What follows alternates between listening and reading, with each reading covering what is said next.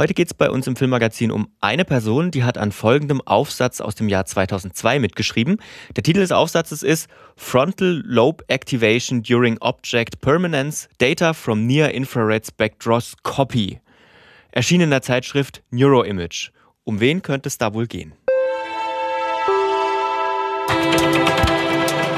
Was ein Mysterium, Lukas, du uns hier gleich am Anfang erstmal aufgemacht hast. Oh ja. Uiuiui. Oh ja, herzlich willkommen zum neuen Filmmagazin. Martin hier, das bist du. Und, Und Lukas, Lukas. das bin ich. Ich fange immer mit dir an. Ja, das ist, ist eine So- blöde Angewohnheit, Ja, oder? weird, das verwirrt alle. Wir sind zwei freie Journalisten aus Dresden und beschäftigen uns mit dem Thema Film hier in unserem Podcast und erzählen jede Woche, und das ist neu, eine Geschichte zu diesem Thema. Immer jemand anders von uns. Heute bin ich dran. Ähm, nächste Woche Sonntag dann Martin. Also wir veröffentlichen immer sonntags. Und ja, muss, müssen wir noch mehr sagen eigentlich. Bei uns geht es so ein bisschen um, naja, nicht nur die Geschichten, sondern auch um die gesellschaftlichen Dimensionen, die Film annehmen kann. Mhm, Deswegen haben wir auch immer alle, alle zwei Folgen sozusagen jetzt auch mein Oberthema, das wir beide beackern. Äh, dieses Mal haben wir uns auch was Neues überlegt, was wir Ja, noch gar nicht Das hat hatten. man noch gar nicht. Tatsächlich, Lukas, möchtest du, du glaubst, das war, war das? Nee, das war meine so ein bisschen Idee, ist das? Oder Wir du, haben sie gemeinsam wir haben, entwickelt. wir haben sie gemeinsam entwickelt. Ich habe Ja. den ersten Impuls gesetzt und du hast sie dann finalisiert, die Idee. Also heute, äh, ich habe, ich hab, mein Arbeitstitel ist bei mir viele, viele Wege führen nach Ruhm. Okay, ich habe einfach, ich habe einfach viele Wege zum Film. Okay. war mein, meine Überschrift. Ja, ich habe einen schlechten Gag gewählt. na, Das geht auch. Ja, ja. Also genau, wir wollen uns mal, ähm, wir wollen uns mal anschauen, wie denn Menschen eigentlich zum Film kommen, denn da gibt es ja ganz unterschiedliche Wege. Nicht, nicht jede und nicht jeder, keine Ahnung, geht irgendwie mit 18 auf die Schauspielschule und dann geht's los oder auf oder studiert Regie oder irgendwie. Es gibt auch ganz viele andere. Das ist auch über die vergangenen Folgen gab es ja immer wieder schon so biografische Anteile, sag ich mal, in den Folgen. Da äh, ist es ja auch schon ein bisschen klar geworden und auch deswegen, glaube ich, haben wir das mal so entwickelt, um mal so unterschiedliche Werdenswege Mhm. zusammenzufassen. Also Film ist ja auch sowas Wunderbares, ne? irgendwas mit Medien. Deswegen, das ist ja ein, ein Berufsstand, eine Branche, Ja. die von, äh, von Quereinsteigern lebt. die IHK äh, muss nicht sagen, hey, du darfst jetzt äh, schauspielen, sondern kann ja ganz unterschiedliche Möglichkeiten Richtig, haben. richtig. So, ich fange lo, ich fange an. Schon mal Genau. äh, am Anfang, ähm, weißt du schon, um wen es geht? Weißt du, wer diesen, diesen Artikel geschrieben hat? Das ist jetzt mal die Frage, äh, welchen Berufsstand meinst du damit? Also Wissenschaftler, welches genau? War das jetzt äh, Biologie? Äh, so ein bisschen biologische, chemische Richtung? Nee, äh, Oder ist Psychologie eher. Psychologie ist es, Mhm. okay, gut. Aber weißt du schon, wer, wer, wer Äh, der welches, Autor welch- oder die Autorin welches Jahr? ist? 2002. Äh, Okay, puh. Man kennt so die, die äl älteren äh, Psychologen Bekannten. Also ist es denn jemand, der wirklich halbwegs bekannt ist in, in der Gesellschaft? Kann man so sagen, ja. Kann man so sagen. Also, also ich, du hast am Anfang klang das eher, als würde es ein Mann sein. Ist das ein Mann? Ich sag noch nichts dazu. Ich gesagt, es, ist eine, es ist eine Person, die da mitgearbeitet hat. Also Okay, berühmter okay, okay, okay, okay. Naja. Ich weiß, ich weiß. Vielleicht ich helfe dir ein bisschen. Ja, Äh, ich lese dir mal die AutorInnenliste des Aufsatzes vor. Vielleicht weißt du es ja dann. Das sind mehrere, okay. Also genau, an dem, an dem Aufsatz Aufsatz haben mehrere mitgearbeitet, aber eine Person Mhm. davon, um die geht es heute. Okay, okay. Ähm, okay, der Artikel ist von Abigail Baird, Jerome Kagan, Thomas Godet oder Thomas Godet, Catherine Waltz, Natalie Hirschlock und David Boas. Hm. Aber die eine Person hast du noch nicht genannt. Doch. Die ist, doch. Doch, die ist dabei. Nee, dann hat die Namen jetzt alle eigentlich nicht, nichts gesagt. Okay, gut. Keine Idee. Nee, Dann versuche ich es mal anders. Ja. Ich gebe dir mal noch einen Tipp und spiele dir einen Filmausschnitt vor. Mhm. Erstmal nur die Musik. Mal sehen, ob das schon reicht.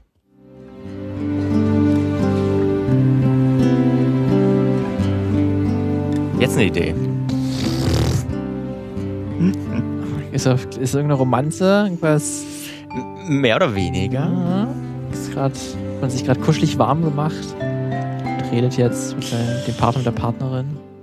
Okay, aber du hast jetzt kein, kein Ja, sofortiges, absolut kein sofortiges. Bild im Kopf. Okay, dann spiele ich dir mal kurz einen Ausschnitt aus dem Ja. Dialog vor. Vielleicht, vielleicht hilft's.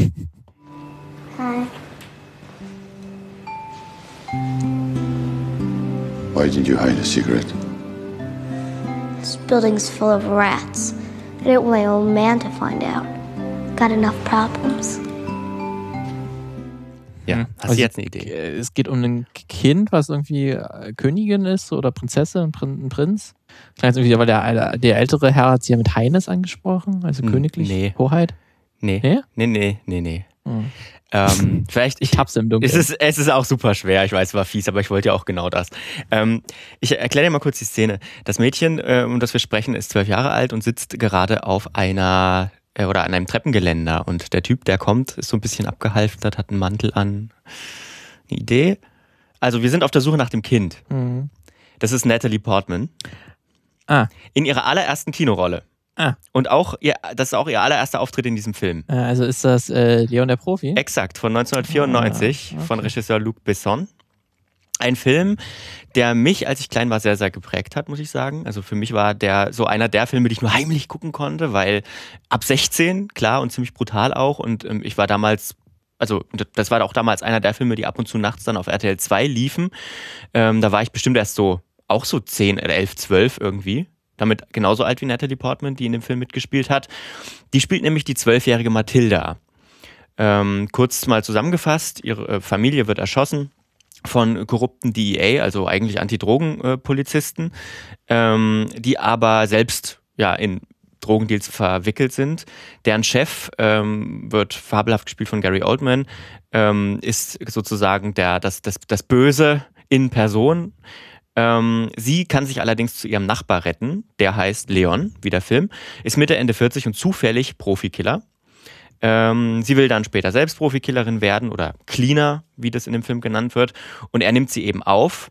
Warum das problematisch ist, da ähm, komme ich gleich noch drauf, aber erstmal kurz zum Film. Ich habe den jetzt nochmal geschaut äh, in der Vorbereitung auf die Folge und finde immer noch, dass das handwerklich ein großartiger Film ist. Ne? Also, der, also wirklich, also schauspielerisch ist der unglaublich gut gespielt, vor allem von den drei ähm, in den drei Hauptrollen eben Natalie Portman als Mathilda, Jean Reno als Leon und Gary Oldman als Agent Stansfield. Ähm, richtig tolle, so Film-Noir-eske Kamera irgendwie. Der Einsatz der Musik ist, wenn sie nicht gerade so plakativ ist wie in dem Beispiel, das ich gewählt habe, grandios. Ähm, die Brutalität ist trotzdem auch sehr dosiert eingesetzt, finde ich. Also es ist so ein schönes Hin und Her zwischen ruhigen Szenen und Action. Ähm, und ich finde auch tatsächlich, der ist so rein vom Look her und wenn man sich den anguckt, nicht in die Jahre gekommen irgendwie. Der wirkt nicht so, der wirkt nicht alt, habe ich den Eindruck. Ja, ist ja auch der Film, der auch immer mit Luc Besson ein bisschen verbunden wird oder so, auch als einer seiner besten Filme. Ja, also im Vergleich zu den anderen ähm, Namensfilmen, sag ich mal, die er dann gemacht hat, mit Lucy und Die auch und, alle und, immer und recht Anna ähnlich oder sind. so, die alle, ja Mhm. genau, ist er auf jeden Fall der Beste. Allerdings Gibt's ein, gro es gibt, gibt es ein großes ist Problem. Ein sehr großes Aber. Ja, ein sehr Ganzen, großes? Aber. Das ist mir als Zwölfjähriger natürlich nicht aufgefallen. Aber heute, und zwar die Liebesbeziehung zwischen Mathilda und Leon ist das große Aber. Sie ist zwölf, er ist in den 40ern und das ist ein bisschen schwierig. Ähm, für ihre Rolle gibt es sogar eine Art Archetyp ähm, in der Erzählung. Ähm, also diese Rolle als weiblich gelesene Kinder eben ähm, kommt durchaus häufiger vor, nennt man auch Lolita. Ähm, das benannt nach einem Roman von Wladimir Nabokov ähm, aus den 50ern. Der heißt Lolita und in dem geht es eben genau um, um so eine Liebesbeziehung, beziehungsweise auch eine sexuelle Beziehung zwischen einem Kind und einem viel, viel älteren Mann. Ähm, und diese Lolita-Rollen sind eben junge Mädchen, die äußerlich Kinder sind, aber geschrieben werden als erwachsene Personen. Und so ist es auch in Leon. Ähm, das, was Mathilda sagt, also ähm, welche Worte sie sagt, wie sie die Sätze aufbaut und was sie tut, das könnte auch eine 30-Jährige exakt genau so machen, nur dass sie eben zwölf ist. Ähm, die Liebesbeziehung der beiden wird nie in den Bildern explizit. Ähm, das wohl auch, weil Natalie Portmans Eltern da interveniert haben. In der, in der früheren Version des Skripts ähm, gibt es wohl auch oder gab es explizite Szenen, ähm, aber im, im Subtext des Filmes schwingt eben immer diese Liebesbeziehung, Also ich diese sexuelle Komponente auch schon mit. gehört, dass Jean Reno selbst auch eingegriffen hat Mhm. während des Entstehungsprozesses und auch dem Regisseur nahegelegt hat, hey, das mit der expliziten Liebesbeziehung zwischen den beiden ist vielleicht nicht so eine gute Ja, Idee. genau. Also natürlich ähm, kommt es auch auf, darauf, darauf an, was nicht direkt gezeigt oder Ja. gesagt wird und das ist eben auch eindeutig. Ähm, trotzdem, heute soll es, so viel zur Kritik, heute soll es um Natalie Portmans Weg gehen. Ähm, und diese grandios gespielte Rolle, weil das muss man ihr zweifellos lassen, ähm, bei aller Kritik, sie, also Wahnsinn, ähm, wahnsinnig gut gespielt. Ähm, für ihre, also ihre erste Kinorolle, das muss man sich mal überlegen. Ähm, die war tatsächlich auch der Schlüssel oder sag mal die erste Stufe auf dem Weg zu einer der wichtigsten und bestbezahlten auch ähm, Schauspielerinnen in Hollywood. Also ich will erstmal kurz erzählen vorher, wie, wie Natalie Portman überhaupt zum Film gekommen ist. Geboren wurde sie 1981 in Jerusalem.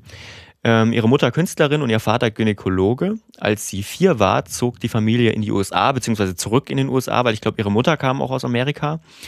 Ähm, die Familie des Vaters emigrierte in den 30ern nach Israel, um den Nazis zu entkommen. Viele Freunde und Verwandte ähm, des Großvaters schafften es nicht und wurden von den Deutschen ermordet. Das ähm, hat sie auch sehr geprägt, sagte sie. Und ähm, in Amerika auch selbst zog die Familie in den ersten Jahren viel, viel um und landete schließlich in New York, wo äh, die äh, junge Natalie Portman an einem Modelcasting in einer Pizzeria teilnahm, als erstes sozusagen. Okay. Ähm, den Job dann aber ablehnte, weil sie Modeln langweilig fand und sich eher auf ihre Schauspielkarriere konzentrieren wollte. Aber sie merkte schon, sie kann solche Sachen gewinnen. Ähm, und dann wird es so ein bisschen schwammig, lässt sich nicht hundertprozentig rausfinden, wie sie zu ihrem ersten Musical, zu ihrer ersten Rolle kam. Aber ich denke mal, ähm, sie hat damals an mehreren Rehearsals teilgenommen und war da unterwegs. Ich glaube, genau so am Ende. Du versuchst es und kommst dann irgendwie unter. Auf jeden Fall wurde sie Zweitbesetzung im Musical Ruthless am Broadway. Laura Bell Bundy spielte in dem Musical die Hauptrolle. Sie war, wie gesagt, Zweitbesetzung. Und weißt du, mit wem sie zusammen Zweitbesetzung war? Also es gab zwei Zweitbesetzungen für diese Rolle, aus Sicherheit. Scarlett Johansson? Britney Spears. Ah. tatsächlich. Aber das nur als Fun Fact. Und danach kam tatsächlich schon Leon. Ähm, dafür wurde sie auch ganz normal gecastet. Ähm, sie war übrigens sehr lange Zeit sehr stolz auf diesen Film, äh, eben weil es auch ihr großer erster Erfolg war ähm, und wie, no, ich kann es nicht genug betonen, großartig gespielt war. Ähm, heute sagt sie, ist sie aber eher verärgert darüber, eben solche Tropen gespielt zu haben, also solche weiblichen Klischeerollen bedient zu haben in einem Film. Ähm, das sagte sie auch noch über einen weiteren Film, über eine andere Trope auch, aber da komme ich gleich noch dazu. Bleiben wir erstmal bei dieser Lolita-Geschichte. Ähm, was diese Art von Rolle äh, auslösen kann oder in so einer Rolle sich zu befinden, das hat sie dann auch früh schon, schon erfahren müssen. Ähm, das ist eine Geschichte, das, äh, die hat sie beim ähm, Women's March 2017, nachdem Trump ans Amt gekommen ist, erklär, äh, erzählt auf der Bühne. Ähm, nämlich von ihrem ersten Fanbrief nach Leon, auf den sie sich sehr gefreut hat, weil sie da sozusagen gemerkt hat, okay, krass, da gibt es Leute, die finden offenbar gut, was ich mache, gut, meine Arbeit gut, ähm, ich habe Fans und so weiter. Und als sie ihn geöffnet hat, dann war es äh, eine Vergewaltigungsfantasie von einem wesentlich älteren Mann. Ähm, das war sozusagen die erste Fanmail, die Natalie Portman geöffnet hat. Davon gab es noch viele, viel mehr und äh, sie meinte auch, dass das was Schwieriges ist, womit sie klarkommen musste, ähm, ähm, dass wesentlich ältere Männer sich plötzlich für sie interessierten. Also sie hatte auch ähm, ziemlich damit zu tun, diese Art von Bild von ihr in der Öffentlichkeit wieder loszuwerden. Ähm, nach dem Film und ihre Eltern haben das natürlich gemerkt ähm, und sind deswegen auch sehr, ich sag mal, protektionistisch geworden. Also haben sich sehr auch vor sie gestellt und solche Rollen abgewehrt. Sie selbst hatte jetzt auch kein großes Interesse daran, weiter sexualisiert zu werden. Hm, hat auch erstmal weitere ähnliche Jobangebote wie Leon ähm, abgelehnt. Deren gab es wohl einige. Zum Beispiel auch äh, die Hauptrolle im Film Lolita als Lolita tatsächlich, weil man offensichtlich die Produzenten, ich gender das jetzt mal nicht, ähm, ähm, sich gedacht haben, Mensch, die kann so gut so eine Lolita-Rolle spielen, warum nicht im Original ja, mitspielen? So denkt ja Hollywood häufiger mal so ja. eins zu eins, wenn die jetzt diese eine Rolle kann, dann macht sie genau das gleiche nochmal. Ja, genau. Ähm, in Rezensionen, die über ihre Arbeit in diesen Jahren erschienen oder geschrieben wurden, von Männern meistens, ähm, wurde sie immer wieder sexualisiert. Ich spare mir die Zitate an der Stelle mal. Und zu ihrem 18. Geburtstag, da startete die lokale Radiostation bei ihr ähm, sogar einen Countdown kurz vor Mitternacht, denn äh, also zu ihrem 18. Geburtstag, denn ab dann sei es ja legal, mit ihr zu schlafen. Boah, das äh, ist tatsächlich auch, das ist ja damals bei Billie Eilish auch so gewesen, mhm. oder? Ich erinnere mich irgendwie. Ja, ja, das wurde damals auch sehr dann gefeiert, wo sie dann 18 war, aber mhm. dann jetzt ist es okay, mhm. sie zu sexualisieren. Super. Krass. Ja. Okay. Also Genau, wie ich gesagt habe, in den darauffolgenden Jahren widmete sie sich eher anderen Rollen, besuchte auch eine Schauspielschule, ähm, spielte am Broadway beispielsweise Anne Frank, eine Rolle, die ihr sehr wichtig war, trat in anderen Filmen als Nebenrollen auf, war auch, glaube ich, in Heat die Tochter von, ähm, ach, wie heißt er? Vergessen, Heat. Heat meint sie mit El Pacino und El Pacino, Robert danke. Ja, ich glaube El Pacino oder Robert De Niro. Der mit der Tochter, das ist sie. ja. Ähm, Genau, also trat eben, wie gesagt, da auf, konzentrierte sich auch ein bisschen auf die Schule. Und dann trat sie ihre erste Riesenrolle an. Also gegen die wirkt, also gegen das Produktionsvolumen wirkt, wirkt Leon auch tatsächlich wie ein Independent-Film. Weißt du welche? Star Wars wahrscheinlich? Ja, genau. Als äh, Prinzessin Padme, Padme Amidala. Ja. Genau, äh, in Episode 1 bis 3. Äh, diese Rolle machte sie nun wirklich weltbekannt. Ähm, auch wenn viele Fans wohl auch ein Problem mit der Darstellung hatten oder sie auch in der Rolle nicht so sehr mochten. Das hat sie auch mal in einem Interview gesagt. Aber ähm, war auf jeden Fall eine, große, bekannte Rolle. Und zwischen diesen Star Wars-Filmen spielte sie dann in unterschiedlichen ähm, kleineren und größeren Produktionen mit. Zwei will ich mal rauspicken. Die erste ähm, ist Garden State von und mit Zach Braff. Ähm, die erste Regiearbeit von ihm, äh, also aus Scrubs kennt man ihn ja äh, als JD. Im Jahr 2004 war das, äh, eher so ein Independent-Film auch, und sie spielt da die Sam. Und das ist jetzt der zweite Film, den sie meinte, dass sie, ähm, dass sie ein bisschen upset ist, äh, tatsächlich in solchen Rollen und solchen Figuren gespielt zu haben. Ähm, und diese Trope, ähm, diese Frauen, sag ich mal, dieses Frauenklischee nennt sich ähm, Manic Pixie Dream Girl. Ich weiß nicht, ob du davon schon mal gehört hm, hast. Habe ich schon mal was gehört, ja. ja. Äh, der Begriff ist von Filmkritiker Nathan Rabin geprägt worden oder Nathan Rabin, je nachdem. Ähm, vordergründig ist es erstmal eine Frau, die die weiß, wo sie hin will, die unabhängig ist, ihre eigenen Ziele verfolgt. Auf der zweiten Ebene allerdings ist sie nur dafür da, ihrem männlichen Gegenpart die Abenteuer und Mysterien des Lebens irgendwie näher zu bringen. Also eine Nebenrolle, die erstmal super, also die, die erstmal eigentlich ganz, weiß ich nicht, emanzipiert wirkt, ne? Aber muss natürlich super aussehen, klar, keine Frage. Immer gut gelaunt sein, darf unabhängig sein, dem Hauptdarsteller nicht hinterherrennen aber ist dadurch eben auch genau das, was er braucht. So. auch mit null. nur so ein Werkzeug. Ja, ne? ist auch genau, ist auch für jeden Spaß zu haben und äh, entwickelt sich auch in dem Film null persönlich weiter. Also es gibt keine Charakterentwicklung für diese, äh, für diesen Typus der Rolle. Ähm, ja, also auch nicht gerade, nicht gerade cool. Ähm, der zweite Film, den ich herauspicken will zu dieser Zeit, ist Hautnah oder Closer, wie er im Original heißt. Ähm, der erste Film mit ihr, der sexuell expliziter ist. Sie spielt in dem Film auch eine Stripperin. Ähm, und sie sagte später selbst in dem Interview, ähm, sie musste sich irgendwann mal lösen von dieser Abwehrhaltung gegen solche Inhalte. Ähm, sie ist jetzt erwachsen und ähm, sie, will, sie will solche Rollen nicht weiterhin ablehnen, wenn sie die Geschichte gut findet. Ähm, in dem Film sollten sogar Nacktszenen vorkommen mit ihr. Ähm, das äh, hat sie in einem Interview mit der Vanity Fair ähm, erzählt. Es gab aber einen Deal. Also es gab einen Deal zwischen ihr und Regisseur Mike Nichols, dem sie sehr vertraute. Sie drehten die Szenen, die wurden auch aufgenommen. Aber ähm, sie sagte sozusagen, wenn, wenn, ich, wenn wir im Nachhinein finden, dass diese Nackt, Nacktheit in der Szene nichts zur Story dazu tut, also wenn die der Story nichts gibt, außer dass man Brüste sieht, äh, dann fliegen sie raus. Und sie flogen raus. Ähm, und daran sieht man, finde ich, auch ganz gut, ähm, und das ist jetzt eine Behauptung meinerseits, aber sicherlich mit guter Begründung, die meisten Nacktszenen in Filmen sind genau solche. Also die meisten Nacktfilme sind einfach nur da, ähm, um jetzt mal euphemistisch Fanservice zu bieten für, eine, für männliche Zuschauer. Ähm, also Frauen zu objektivizieren, einfach nur um, ja, genau, um den irgendwie, äh, ja, wie, wie, wie sagt man das jetzt, um den irgendwie einen Gefallen zu tun. Einen Gefallen zu tun, keine Ahnung. ja, Etwas weiß, zu bieten. Ne? Ähm, hatten wir ja, anzubiedern. Hat, vielleicht ja, hatten wir ja auch schon häufiger, ne? Ja. Und ähm, in, in, im, im Filmmagazin.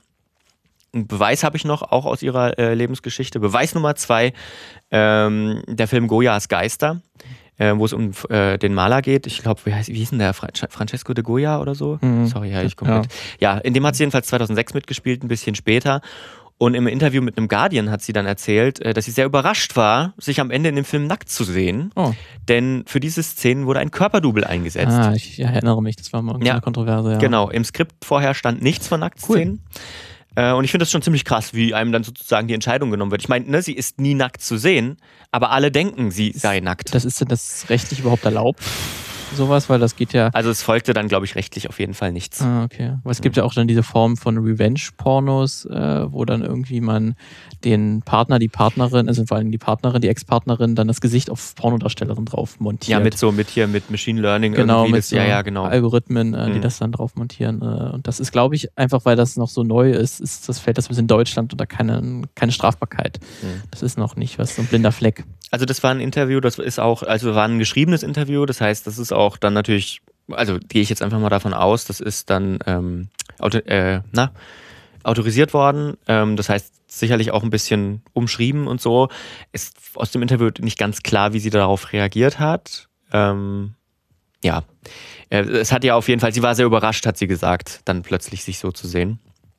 Naja, bevor ich jetzt noch auf zwei weitere Filme kurz genauer eingehe, muss ich vielleicht noch was nebenbei erwähnen, äh, womit ich eigentlich eingestiegen bin. Natalie Portman ähm, hat nämlich nicht nur in Filmen gespielt, sondern neben ihrer Schauspielerei in diesen Jahren eben auch Psychologie studiert. In Harvard. Und 2003 auch abgeschlossen. Einfach mal so neben ihren Rollen. Ähm, sie, hat, sie hat damals auch gesagt, dass sie sich nicht ähm, interessiere, ob das nicht dafür interessiere, ob das College, College jetzt ihre Karriere irgendwie ruiniert oder so, ähm, was es offensichtlich nicht getan hat, denn sie sei lieber, lieber schlau als ein Star. Ähm, sie ist natürlich auch oft gefragt worden in der Zeit.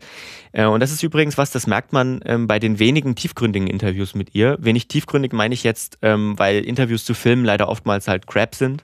Also zu Filmen direkt, ne? Von Seiten der Interviewenden, weil oftmals halt wenig Zeit und die wollen nur irgendwas hören zum Film so. So richtig tiefgründige Interviews gibt es halt eher seltener. Ähm, aber es gibt welche von ihr. Ich habe auch ein paar längere gesehen, zum Beispiel zu V wie Vendetta, was ja ein anderer großer Film ist, in dem sie mitgespielt hat, wo man merkt, wie sie sich mit der Rolle ähm, beschäftigt hat und auch mit der moralischen Dimension dahinter. Ne? Und die Interv Inter Interviewer innen ähm, dann halt eben auch den, mit ihr sozusagen den ganzen Film interpretieren können. Ne? Also sie, es ist jetzt nicht so, dass sie sagt, hey, das ist jetzt eine Rolle, die habe ich angenommen, weil, hey, die hat mich halt interessiert oder so, ne, diese Floskeln, sondern dann geht es halt um Terror. Sie hat dann sogar auf Grundlage von V wie Vendetta mal, ich weiß gerade, glaube ich, entweder in Harvard oder in Jerusalem an der Universität, einen Vortrag über Terror gehalten, anhand dieser ja, Film, Filmrolle, ähm, in der sie mitgespielt hat. Ja, nicht unerwähnt lassen will ich noch ihren großen Erfolg äh, den Film, für den sie sogar einen Oscar bekommen hat, Black Swan. Ähm, auch ein Film, der eigentlich in unsere Rubrik mit kleinem Budget großen Erfolg haben passen würde. Denn der hat ganz wenig gekostet und riesig viel Erfolg gehabt. Ähm, und äh, ja, gut, Thor muss man vielleicht auch noch erwähnen an der Seite, weil das auch riesige Filmproduktionen ja, sind. Da spielt ja die Wissenschaftlerin. So ein, so ein kleiner Marvel-Film. Ja, halt, ne? Jane Foster, anfangs nur so als Love Interest von Thor. Aber im neuen Thor, Love and Thunder, wird sie wohl zu Thor. Richtig, ja. Es gibt dann auch, ein, auch eine Thor-Comic-Geschichte, wo dann Jane Austen äh, den Hammer schwingen darf und dadurch natürlich derjenige, der den Hammer schwingt, wird hat auch die Kräfte von Thor. Ja. Deswegen wird sie dann auch zu so einer Art weiblichen Thor. Genau, und das ist wohl ihre Rolle. Die ja. drehen gerade wohl in Australien, weil da ist kein Covid. Und ist billig. Und ist billig. Ja. Ähm, ja, die anderen großen Filme, in denen sie mitgespielt hat, die will ich jetzt nicht noch einzeln erwähnen, weil ich habe mir so ähm, Black Swan mit dem Oscar so ein bisschen als Endpunkt gesetzt für, äh, für, die Film, für ihre Filmarbeit, weil ähm, wir ja die Wege sozusagen zum Ruhm beschreiben und ich weiß nicht, ob es was mehr Ruhm im Film gibt als ein Oscar. Wahrscheinlich nicht unbedingt. Nee, also ja. ist wahrscheinlich schon ein, ein großer, also zumindest ein, ein, ein wichtiger Meilenstein. Ja. Was ich aber definitiv noch erzählen, erzählen will, ähm, sind ihre, oder von dem ich noch erzählen will, sind ihre Engagement, Engagements. Oh Gott, heute habe ich es mit den Worten außerhalb des Films. Aktiv ist sie nämlich nicht nur als Frauenrechtlerin in den Times Up und MeToo-Bewegungen, ähm, aus denen ich ja vorhin schon zitiert habe, von dem Women's March. Ähm, sie setzt sich gegen Sexismus in Hollywood ein ähm, und für gerechte Bezahlung seit, neun, seit sie neun ist, ähm, ist sie außerdem Vegetarierin, seit 2009 Veganerin und hat zum Beispiel die Doku Eating Animals mitproduziert. 2018 ist die rausgekommen. Ich glaube, es war eine Netflix-Produktion. Ich bin mir nicht sicher. Nee, eine Kinoproduktion. Ähm, sie hat jetzt auch ein, und setzt sich eben auch für Tierrechte ein, das wollte ich damit sagen. Sie hat jetzt ganz neu ein Kinderbuch geschrieben. Oh. Ähm, wo sie so klassische Geschichten, die ihr als Kind sehr gefallen haben, zum Beispiel die drei kleinen Schweinchen und so, ähm, umschreibt. Denn ihr ist eben aufgefallen, dass diese Geschichten immer nur also diese Rollen immer nur männ von männlichen Helden erzählen und so weiter. Und sie schreibt das eben so ein bisschen um und ändert das so ein kleines bisschen. Außerdem ist sie mit anderen Stars und wichtigen Persönlichkeiten auch Teil einer Inhaberinnengemeinschaft eines Frauenfußballteams in LA, das sie ähm, fördert äh, und, und, und, und äh, nach vorne bringen will. Und außerdem unterstützt sie noch ziemlich viele andere gemeinnützige Organisationen und macht manchmal auch Wahlkampf für die US-Demokraten. Ähm, alles im allem finde ich, ist eine sehr beeindruckende Persönlichkeit, die mich tatsächlich schon mein ganzes Leben lang so auf der Leinwand begleitet, aber ich mich noch nie so richtig mit ihrer Biografie und so auseinandergesetzt habe. Ähm, also so Filme, die waren einfach sehr, also habe ich sehr prägend so in meiner Kindheit und Jugend. Ne? Leon habe ich schon gesagt, V wie Vendetta so als Jugendlicher, Black Swan dann später. Thor muss man natürlich auch sagen, so als diese Marvel-Filme und dann Annihilation beispielsweise, der jetzt so ein bisschen denkwürdig, sag mal, über den man dreimal nachdenken musste äh, ob er wirklich gut war oder nicht. ähm, ja, also ich fand es sehr spannend, mich damit mal äh, zu beschäftigen. Hatte sie dann eigentlich, wo sie jetzt in Harvard war, dann unter einem anderen Namen das Ganze gemacht? Äh, Ach so, das äh, ist ja vielleicht ja. eine Sache, die soll ich noch sagen, genau, weil ich hatte ja in, in äh, Natalie Hirschlag ist ihr äh, Geburtsname. Ah. Also und tatsächlich äh, Nata Lee auch mit, ähm, mit Bindestrich. Ähm, das ist wahrscheinlich ein so, jüdischer. So, naja, genau, sie heißt, sie heißt wirklich so. Ja. Sie hat den Namen, um sich selber zu schützen, auch schon in jungen Jahren ähm, in der Öffentlichkeit und ihre Eltern zu schützen, hat sie den Namen, ich glaube, ihrer Großmutter den Geburtsnamen angenommen. Portman. Mhm, okay. Genau. Ähm, ja. Ich habe vielleicht noch zwei kleine Nebengeschichten während der Recherche, ähm, die mir aufgefallen sind. Ich wollte eigentlich erst anders einsteigen. Ich wollte mit einer Szene einsteigen von der, ähm, von der Premiere von äh, Star Wars, die dunkle Bedrohung ähm, in in New York, 2000, äh, nee, 1999, glaube ich. Ähm, da steht nämlich überall, also nicht nur bei Wikipedia, sondern auch bei vielen anderen und so coole Five Facts You Didn't Know About Natalie Portman und so, ähm, steht nämlich drin, dass sie bei dieser Premiere nicht dabei war, weil sie für, ihre, für ihren Highschool-Abschluss lernen musste. Und ich habe dann mal ein bisschen recherchiert. Ich wollte mhm. das nämlich eigentlich erzählen, so nach dem Motto: eine Schauspielerin fehlt. Wer? ähm, und tatsächlich bei diesen, es gibt ja diese Pressebilderarchive. Äh, und das erste, was du findest bei dieser Premiere, ist ein Foto von Liam Neeson und ihr auf dem roten Teppich in einem blauen, mm. blauen Kleid. Okay. Äh, also irgendwas stimmte da nicht. Und dann habe ich mal geguckt und habe tatsächlich irgendwie das auf die Ursprungsquelle, wo alle herzitieren, ha, äh, alle herzitiert haben. Ähm, erstmal, ich glaube, von Wikipedia haben alle zitiert. Und Wikipedia hat das zitiert in einem BBC-Artikel, wo das an der Seite am Rand in so einer Spalte drin stand, in so ähm, Useless Facts. Und dann steht halt dieser Fakt drüber, ohne Angabe von irgendwas. Hm, okay. und das ist so. Das ist, ne, das ist manchmal faszinierend, wie so eine Lüge äh, dann einfach einmal aufgeschrieben wird und dann guckt keiner mehr genau nach, woher kommt die eigentlich. Beziehungsweise, was heißt ja. Lüge? Ich weiß es ja nicht. Ne? Oder halt was verwechselt oder so. Ja, ne? genau. Oder, oder es war halt eine andere Premiere, ne, die ja. sich hat sausen lassen. Oder ja, es gab mehrere Premieren oder irgendwas. Die, die, die zweite oder dritte. Ja, genau. Sein. Oder die erste in Europa. Irgendwas, ja, ne? Aber, aber, aber es ist auf jeden Fall nicht genau zu sagen, sie hat diese New Yorker Premiere des Films verpasst. Ja, dann ist dieser, Alle schreiben das ab. dieser Podcast hat euch nicht nur ein paar Infos über Natalie Portman gegeben, hat auch endlich mal so eine Lüge hier Wahnsinn, Wahnsinn. oder eine, einen falschen Fakt mal geklärt. Gut, ja. Lukas, dass du da nochmal an den Kern Habe ich, recherchiert hab ich die Recherchemaschine angeschmissen. die zweite Geschichte, die ich rausgelassen habe jetzt, weil, weil ich das Politische jetzt nicht unbedingt mit reinbringen ähm, wollte, ist auch ganz interessant eigentlich. Ähm, sie hat auch immer, das betont sie auch immer, eine tiefe Verbindung zu Israel. Sie bezeichnet das eigentlich auch als ihr Zuhause sozusagen, auch wenn sie die USA liebt. Ähm, sie hatte Ende Juni 2018 sollte sie mit dem Genesis-Preis äh, geehrt werden. Das ist so mit eine Million ähm, Dollar dotierter ähm, Preis. Ich glaube sogar vom ähm, Ministerpräsidentenbüro irgendwie. Und ähm, sie wollte das Geld spenden, aber sie hat dann doch die Teilnahme abgesagt, ähm, weil sie nicht den Eindruck erwecken wollte, die Politik von Benjamin Netanyahu zu unterstützen der da als Gastredner aufgetreten wäre. Äh, und daraufhin wurde die ganze Preisverleihung abgesagt und das äh, war dann schon ein kleiner Skandal tatsächlich. Ähm, wo sie sich dann auch gezwungen sah, sich zu rechtfertigen dafür. Ne? Und hat dann gesagt, viel, viele Israelis und Juden in aller Welt kann ich kritisch zur Führung Israels stehen, ohne die gesamte Nation boykottieren zu wollen. So, das war so eine Geschichte, die wollte ich jetzt nicht unbedingt noch mit reinnehmen. Ähm, aber ja, noch am Ende vielleicht erzählen, so als Abschluss. Okay. Also sehr, sehr cool, muss ich sagen. Fall, äh, der macht sich auf jeden Fall nicht, nicht sehr einfach. Ne? Man könnte ein einfaches Leben in Hollywood haben, dem man sowas alles ignoriert und immer weglächelt, aber sie geht das ja ja. Head-on an. Naja, genau. Und sie, sie hat auch tatsächlich mit anderen ähm, Schauspielerinnen dann so, so ähm, sich natürlich engagiert, das habe ich schon erwähnt bei MeToo. Ähm, und die haben aber dann auch sich vernetzt so ein bisschen. Ne? Sie hat auch gesagt, vorher hatte sie überhaupt keine keine Freunde irgendwie in, in, in Hollywood so. Also niemanden, mit dem sie wirklich eng persönlichen Kontakt hatte. Und das meinte sie dann, ist auch aber total wichtig eigentlich, damit du dich vernetzt und damit sowas wie diese Weinstein-Geschichten nicht passieren kann, ne? wenn sich alle voneinander erzählen. Und sie sagte auch, ähm, sie hat ja diese Leute, also alle kennengelernt. Ne? Sie hat mit Uma Thurman, glaube ich, auch mal zusammengedreht und so.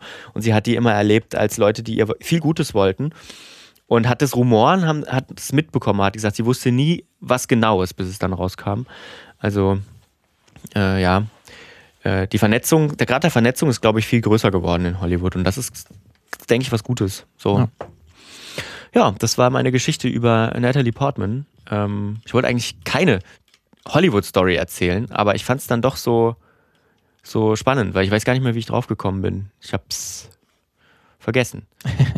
Aber Sondern, ne, was man so hängen bleibt und das Ja. dann nebenbei noch so ein Harvard-Abschluss, den man ja, den man nicht mal so einfach nebenbei eigentlich machen Ja. kann, aber sie kann das irgendwie wohl schon. Ja, ja. Naja, Weiß- sie hat, äh, ja. sie hat auch mal dann irgendwann gesagt, so, ähm, also sie ist mal gefragt worden, ich weiß nicht mehr, in welchem Interview ich das gelesen habe, aber sie ist dann mal gefragt worden, ähm, was sie denn macht, wenn das jetzt mit der Karriere dann nicht weitergeht oder so. Mhm. Ob sie dann ähm, als, als äh, Psychologin arbeiten will und sie hat gemeint, naja, sie fände das schon komisch, wenn sie dann den PatientInnen gegenüber sitzen würde als Natalie Portman und die dann irgendwie therapieren soll. Ist wahrscheinlich Äh, schwierig. Komische ne, wenn- Situation äh, wäre, ja, ja. Wahrscheinlich, weil du dann auch viele Fans irgendwie vielleicht sogar auf, dem, Mhm. auf der Couch hast äh, und dann nicht wirklich die Therapie vielleicht so im Fokus steht. Das ist wahrscheinlich ein bisschen schwierig dann wirklich, aber kann es vielleicht schaffen. Ja. Naja, gut. Da, so viel dazu. Nächste Woche hören wir dann eine neue Geschichte ähm, von dir Mhm. zum selben Thema. Ich bin schon sehr gespannt. Personen und ihr Weg zum, Film. Richtig. Schreibt uns auf jeden Fall, ähm, wie euch das alles gefallen hat, wie euch diese Folge gefallen hat, wie euch die anderen Folgen so gefällt, wie wir das machen. Äh, könnt ihr uns über die äh, für das Filmmagazin erreichen, über Twitter, über Instagram, Facebook, YouTube sind Einfach wir. überall. Überall wir eigentlich. Überall. Deswegen immer uns da folgen. Na dann, Macht's gut. bis nächste Woche. Ciao.